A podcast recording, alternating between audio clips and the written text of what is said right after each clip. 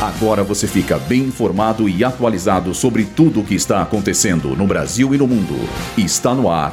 Boletim Rádio Gazeta Online.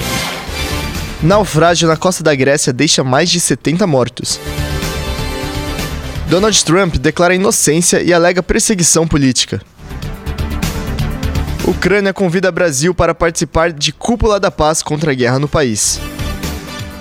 Eu sou Léo Kenji e essa é a primeira edição do boletim Rádio Gazeta Online.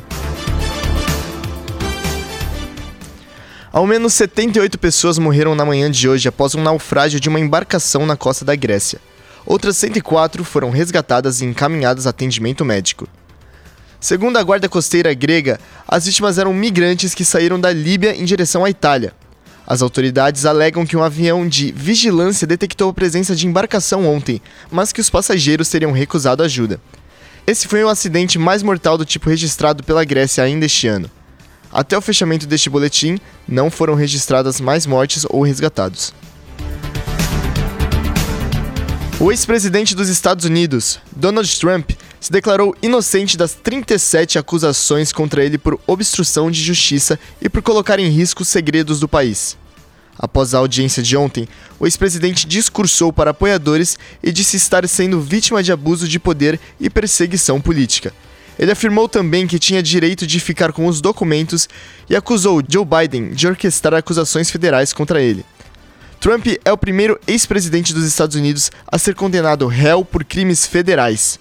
Porém, ele ainda é considerado favorito para representar o Partido Republicano das eleições presidenciais de 2024. Durante uma ligação com a assessoria do Palácio do Planalto, o presidente Volodymyr Zelensky informou o interesse na participação do Brasil na Cúpula pela Paz, promovida pelo ucraniano. Em uma publicação no Twitter, o chefe do gabinete de Zelensky afirmou que o ataque à represa de Nova Karovka mostrou ainda mais a necessidade da cúpula e apontou que a experiência do Brasil em proteção ambiental seria valiosa para a Ucrânia. A cúpula deverá ser organizada ainda no próximo mês e incluirá 10 propostas para acabar com a guerra. A principal delas é a retirada total da Rússia no território ucraniano. Esse boletim contou com o roteiro de Julia Lozano e Heloísa Rocha, suporte técnico de Agnoel Santiago, supervisão técnica de Roberto Vilela, supervisão pedagógica de Rogério Furlan, direção da Faculdade Casper Libero, Marco Vale. Boletim Rádio Gazeta Online. Rádio Gazeta Online. Você conectado.